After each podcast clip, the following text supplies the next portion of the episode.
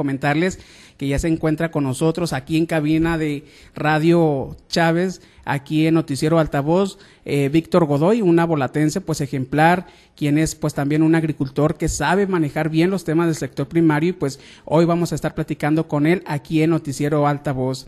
Eh, licenciado, muy buenas tardes. Muy buenas tardes, eh, a sus órdenes, muchas gracias por, por darme la oportunidad aquí en, en Altavoz de compartir con ustedes a sus órdenes. Es un placer que se encuentre aquí en cabina con nosotros y vamos a estar platicando pues de los temas agrícolas ahorita que están aquí en Sinaloa, aquí en la región del Ébora, ha habido pues muchas contradicciones, la comercialización, los precios de los granos y entre otros temas. Comentarle que pues eh, cómo es que usted incursiona pues aquí en el sector agrícola, cómo es que se da a conocer Víctor Godoy en el sector agrícola. Bueno, en principio mis padres, bueno, es de, generación, es de familia, agricultores, y pues ahí empecé yo, nací en Abolato, este, en la cabecera, pero me crié en el campo, en la colonia Hidalgo, sindicatura de Bachimeto, y pues ahí participé desde chico con, con mi abuelo, con mi papá en actividades eh, de la agricultura, ¿no? Este, pues de ahí, de ahí nace la, la pasión por la agricultura, soy ingeniero agrónomo, este, de profesión, y posteriormente pues trabajando y nos dimos a la tarea de, ser asesores de, los agricultores y de ahí nace la, pues la, idea de generar una empresa. En 1986 eh, inició Saxa, eh, ahí en Nabolato, el 26 de abril del 86. ¿no? Muy bien, amigo. ¿Qué experiencias le ha dejado, pues, el estar compartiendo diariamente con los agricultores, con el sector primario, ahorita que, pues, adolecen de bastantes cosas? ¿Qué experiencias le ha tocado experimentar con este grupo de, población, ¿no? Con los agricultores, esas personas que se levantan muy temprano eh, para sembrar, rastrear, esas personas que vienen desde abajo y son los que alimentan, pues, a todo el país. Pues mira, lo más importante para mí es que esa, esa, eh, eh, esa parte la conozco, la viví con, mi padre y, y, a, raíz de eso, por ejemplo, de, ver cómo era la actividad, todas las complicaciones que en aquel tiempo tenía, conseguir crédito, conseguir insumos, que ibas a diferentes lugares, de ahí nace mi idea de, bueno, primeramente iniciar una empresa y posteriormente de, establecer, de generar un grupo de empresas para darle un servicio integral a nuestros clientes, ¿no? Amigo, eh, ¿cómo ve ahorita el sector primario usted? ¿Qué percepción tiene usted? Todas las situaciones que han pasado, este, por ejemplo, con el gobierno federal, se habla mucho de eh, recortes presupuestales, recortes en los temas de los programas para los productores, para el campo. Eh, ¿Cómo ve este panorama ahorita? Muy malo. Este, el recorte de todos los programas al sector agrícola, al sector pesquero, al sector ganadero, y no nomás a esos tres sectores, sino también a la, parte de, pues a, esquemas que había de apoyos para las mujeres, este, para el sector educativo, el sector salud, pues esas cosas no se están dando, ¿no? Entonces, eh, desafortunadamente están catalogando a Sinaloa como, como un estado de puros ricos, que todo, que todo lo tenemos, sin embargo no se dan cuenta, y nos vamos a referir a la parte agrícola, es una agricultura comercial si hoy día tenemos una agricultura comercial es porque los sinaloenses la hemos construido, no porque nos han venido a hacer las cosas, nos lo hemos ganado.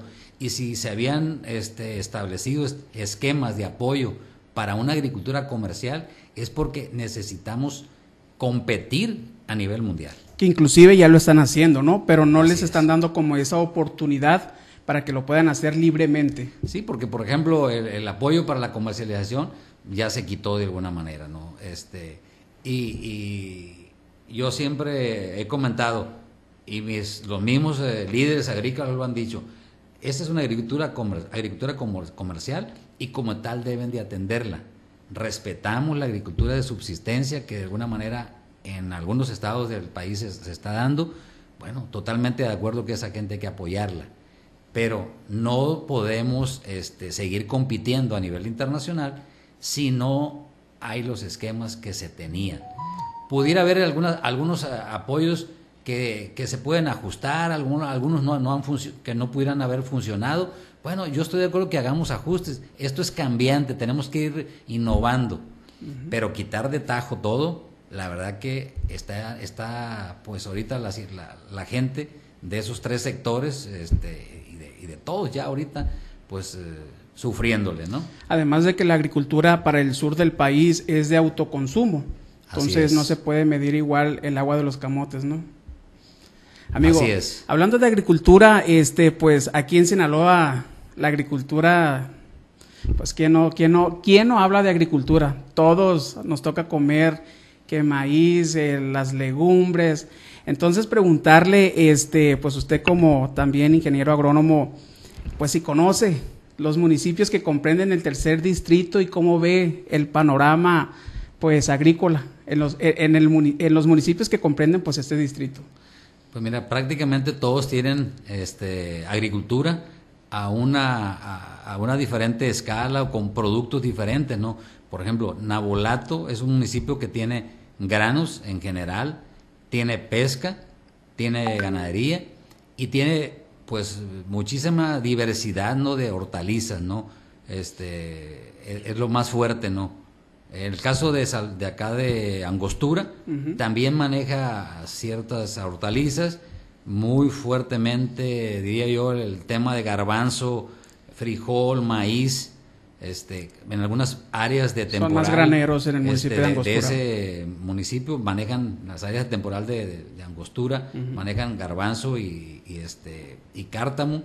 Y pues el municipio de Salvador Alvarado, pues prácticamente la gran mayoría de lo que maneja agrícola es temporal, ¿no? Así es. Este, en el caso de Badiraguato, también tiene algunas áreas pequeñas áreas, ves algunos lugares donde tienen producciones pequeñas de hortaliza, ¿no? Me ha tocado ver en, Surutato, donde siembran tomates, algunas otras hortalizas.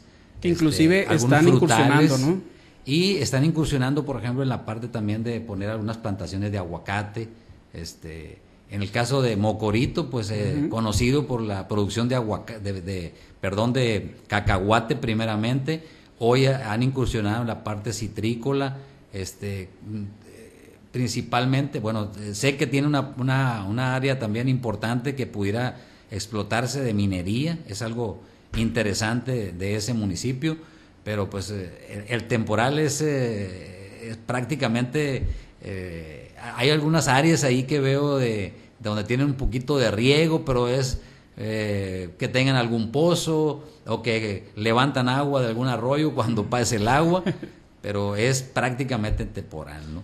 Y pues tenemos ahora el, municipio eh, Sinaloa, este, Sinaloa municipio, este generalmente conocido como Sinaloa de Leiva, pero bueno, ahora es eh, eh, comúnmente es, llamarle Sinaloa municipio. Ahí veo agricultura, ganadería, la pesca, un, tema importante en las presas. La verdad que me tocó estar allá en la presa ahí de Bacurato.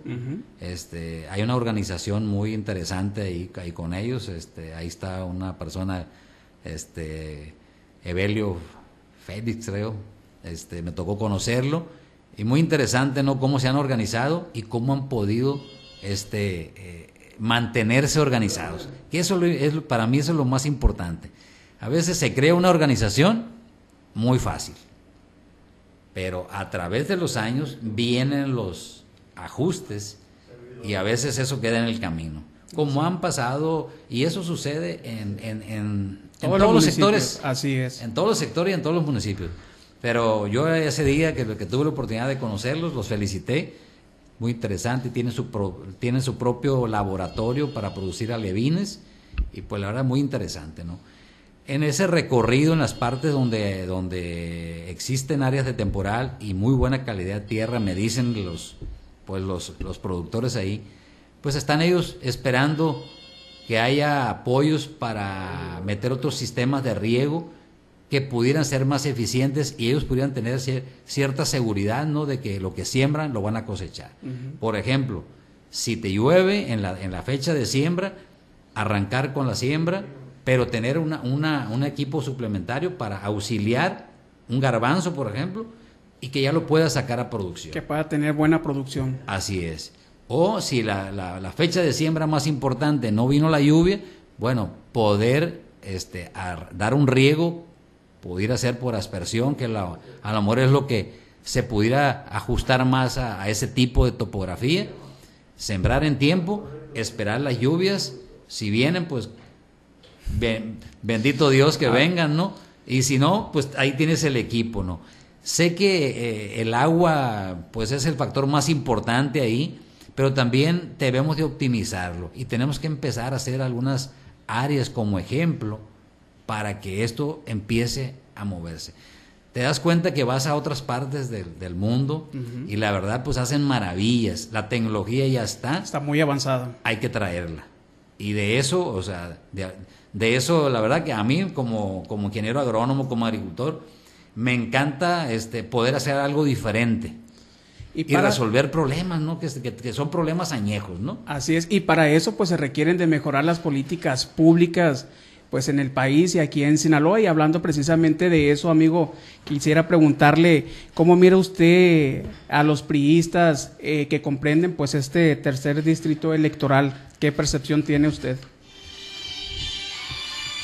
Pues mira, ahorita lo que hemos hecho es eh, visitar la estructura de nuestro partido en cada uno de los municipios este, presentarme con ellos, que me conozcan, eh, decirles quién es Víctor Godoy, eh, de dónde viene, qué ha hecho y, reiterarles ¿no? que con que con Víctor Godoy que tengan la confianza que va a ser una que va a hacer un trabajo con ellos que va a acompañar que va a estar este, presente y va a estar dispuesto a pues abanderar los proyectos que en cada uno de estos municipios este, haya que llevar ¿no? al Congreso de la Unión en su momento. ¿no? Cada municipio es diferente, tiene necesidades diferentes y pues preguntarle si ya se ha reunido con estos grupos, con los sectores y organizaciones, amigo.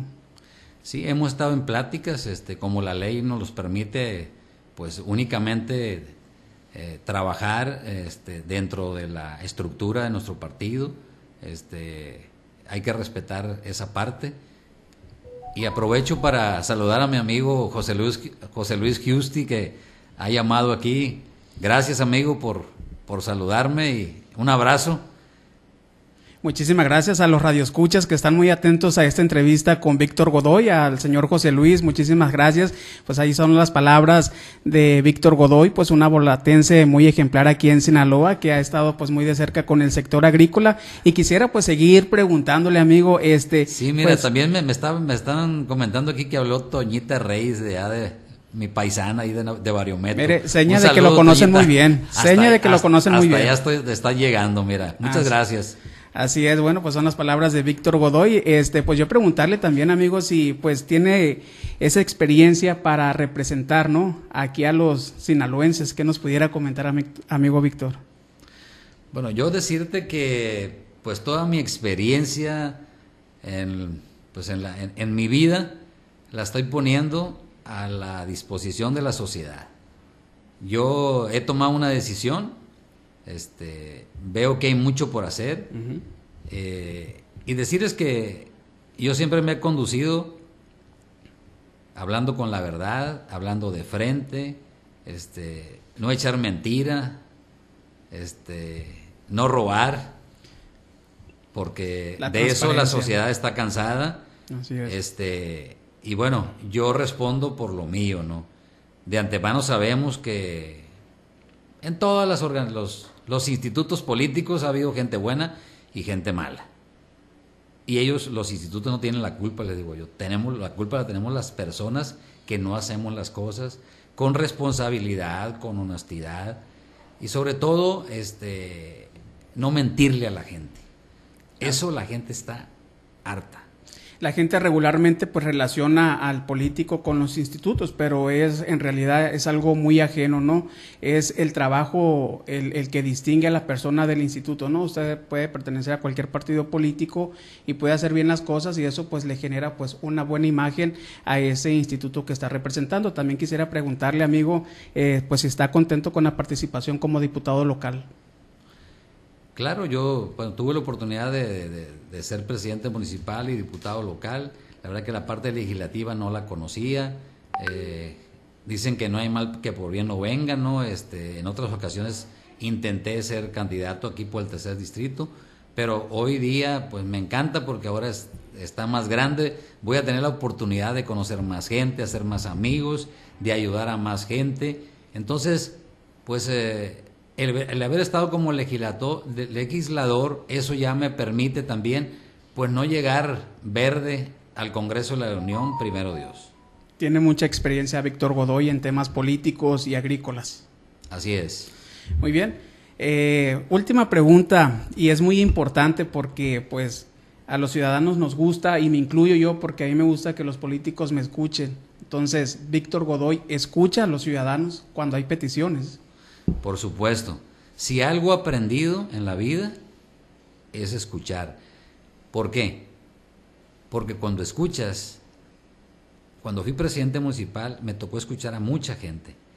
Y, sabes que la gente no iba siempre a pedirte, ibas, iba contigo a ser escuchado.